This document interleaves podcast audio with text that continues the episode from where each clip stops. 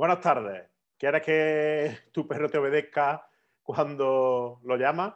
Eh, ¿Quieres que te dé alguna pauta para que tú lo llames y vayas pitando a donde tú estés? Porque hasta aquí hasta el final del vídeo te lo cuento. Muy buenas tardes, José Antonio Nieva de Daoli. ¿Qué tal estáis? Espero que bien. Si eres nuevo, es la primera vez que me ves, por favor, dime algún comentario qué tal te parece y cómo has llegado hasta aquí. Y si ya me sigues, igualmente dime qué te ha parecido el directo de hoy y si tienes algún tema interesante, coméntalo. ¿De acuerdo? Buenas tardes. Pues como estaba comentando, ¿no? la llamada canina ¿no? es un ejercicio de obediencia que es muy importante. ¿no? ¿Por qué? Porque en muchas situaciones, ¿no? incluso algunas peligrosas, ¿no? nos puede servir de mucha utilidad. ¿no? Por ejemplo, cuando se va a cruzar y pasa un coche, si tenemos el comando ¿no? de, por ejemplo, Pipo, ven, y, y el perro lo tiene asimilado, cuando está bien entrenado, incluso aunque tenga un estímulo muy grande, ese, se da la vuelta inmediatamente y corre hacia ti, ¿no? Así que, aparte de, ¿no? de para el día a día, ¿no? En, la comunicación que tenga contigo, para algunas circunstancias excepcionales y peligrosas, puede ser muy importante. En primer lugar, como siempre decimos, eh, cuando tenemos un problema, eh, lo fundamental es ir a la raíz del problema. Si no sabemos qué es lo que causa el problema, difícilmente vamos a solucionarlo, ¿verdad? Entonces, ¿cómo podemos identificar el problema que, puede tener nuestro perro? ¿no? Todos los perros saben ¿no? que cuando lo está llamando, lo que pasa es que el problema en que no venga es que hay algún problema de comunicación, ¿no? De algo está más en vuestra relación, ¿no? En la relación, en nuestra relación, la relación nuestra con nuestro perro si, por ejemplo, nuestro perro es un perro muy hiperactivo y, que nos da cosas soltarlo, él tiene ese estrés, ansiedad porque prácticamente no lo soltamos. Entonces, en el momento que lo soltamos, sale pitado y ya por mucho que lo llame. Entonces, si antes de nada, si, no, si el perro no está un poco más tranquilo y no sabemos de dónde puede venir esa hiperactividad y ese estrés que puede tener el perro al salir, mm, es difícil ¿no? que, que no haga caso luego. Entonces, lo primero deberíamos de ver qué es lo que le causa ese problema. ¿no? En, algunos directos de la semana pasada, creo que fue, estuvimos comentando algo del tema. Después, otra razón que, puede hacer que el perro no acuda cuando lo llamáis es que no, tiene un estímulo que a él le llame la atención. ¿no? El estímulo que es es aburrido. Entonces, ahora luego veremos algún estímulo que podamos hacer, algunos truquillos para que él tenga un aliciente, ¿no? para que él tenga algo de interés cuando lo llame. ¿De acuerdo? Eh, y, después otra cosa que es fundamental es el lenguaje equivocado. Como hemos dicho muchas veces, eh, el perro se comunica con nosotros fundamentalmente por el lenguaje verbal. De las 20, de las palabras que decimos entiende muy pocas realmente. Eh, podemos poner el símil, ¿no? Que hemos puesto algunas veces. tú, te vas a, a, Finlandia, por ejemplo, no sé, y te hablan en finlandés te puede hablar, pero si no te gesticula absolutamente nada, tú no te enteras absolutamente de nada. Y él está, está hablando, pero tú no lo entiendes nada porque no conoces el lenguaje. Lo mismo le pasa a nuestro perro. Entonces es fundamental ¿no? el gesticular, el que sepamos eh, cómo es, interpreta nuestros gestos, ¿no? saber cómo el lenguaje, ellos los perros ¿no? se comunican mucho por el lenguaje corporal, por, cómo, eh, cómo se mueven, eh, cómo, cómo, cómo está tu actitud, lo mismo hemos dicho, son, los perros son súper empáticos, eh, saben cómo estamos nosotros, si estamos contentos, si estamos enfadados. El tono de nuestra voz es también muy importante, más que en sí que lo que digamos. El tono con, el que lo digamos también es muy importante a la hora ¿no? de que nuestro perro no haga caso. ¿no? Entonces, eh, un, factor ¿no? fundamental ¿no? que hay para que intentar que nuestro perro no haga caso es la abstracción del entorno. ¿Qué significa eso? que cuando el perro esté en un entorno que tiene otras distracciones, eh, nosotros seamos el centro de su atención, ¿no? que esté pendiente de nosotros. Tenemos que intentar desarrollar una comunicación bidireccional, ¿no? Una. Un, decir? un feeling ¿no? entre tu perro y tú que, sea, que sea grande, ¿no? que haya un vínculo para que cuando tú lo llames, ¿no? él, él quiera volver, ¿no? que, que consiga su atención.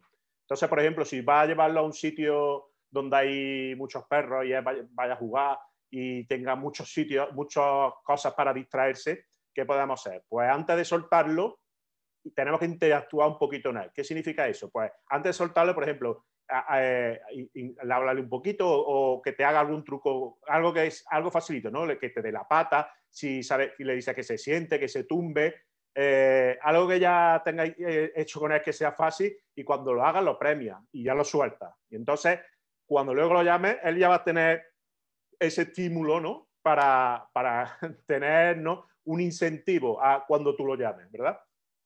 Después, como hemos dicho, el lenguaje no verbal es fundamental. Hay un ejemplo muy claro, un error que cometemos muchísimo y que no, no nos damos cuenta y es cuando nosotros estamos eh, intentando enseñarle a nuestro perro que venga, ¿no? Por ejemplo, decimos, Pipo, ven.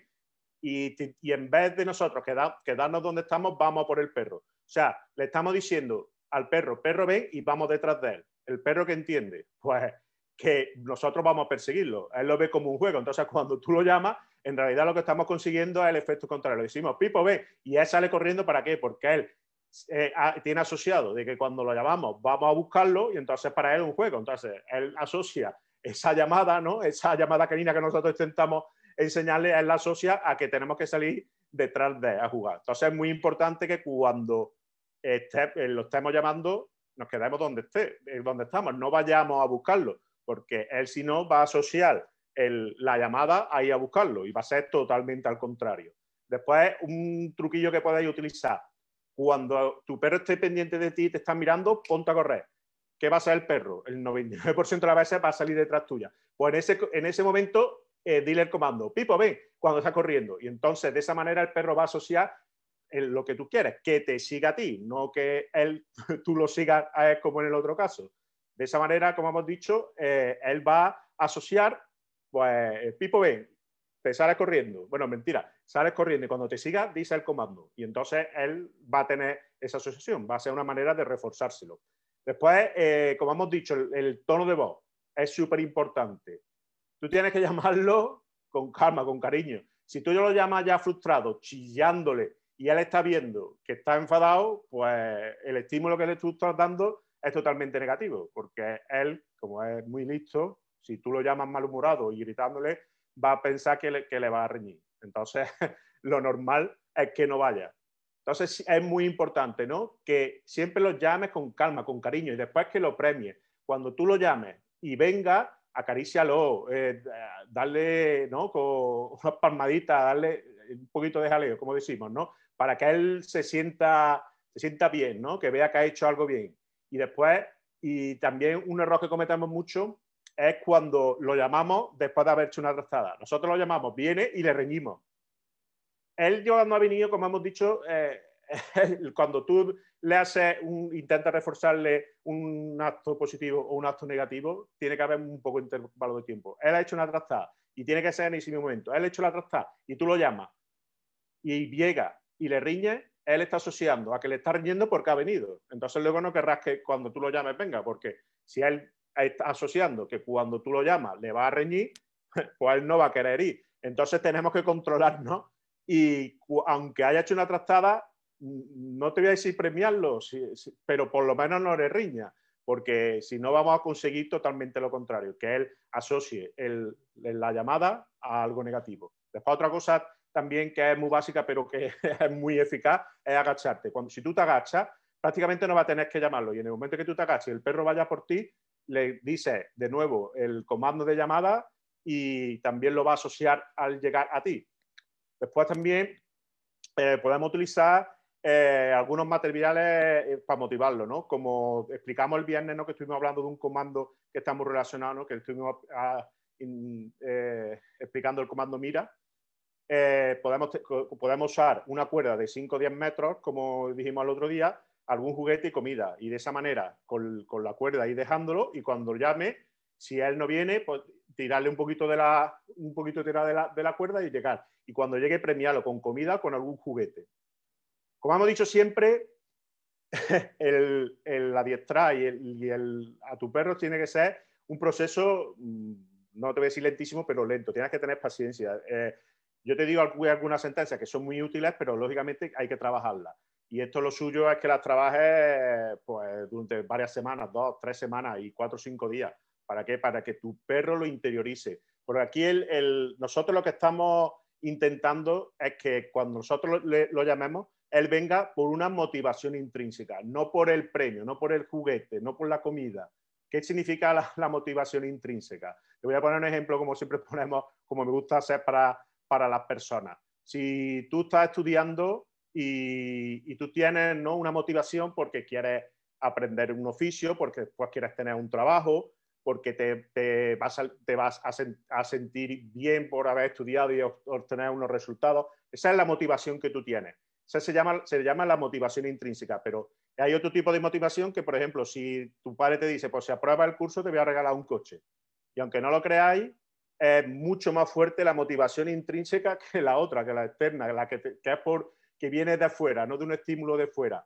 Entonces, nosotros lo que tenemos que, con, estas pautas que estamos intentando transmitiros, lo que vamos a, intentar y lo que vamos a conseguir si tenemos la paciencia oportuna es que el perro tenga esa motivación, ¿no? Pero no porque le da el premio. Esa es la manera de que él lo asimile, pero al final él tiene que tener esa motivación, esa motivación de que interactúa contigo, que le gusta eh, que cómo te exportas tú cuando él hace algo. Él lo ve como que está haciéndolo bien y esos premios, esas caricias, pues eso es para él lo más grande, porque como vosotros sabéis, pues nosotros somos los más grandes para ellos. Y es muy importante, como hemos dicho, ¿no? que esa comunicación, ese feeling ¿no? con, tu perro eh, esté ¿no? en, los niveles más altos.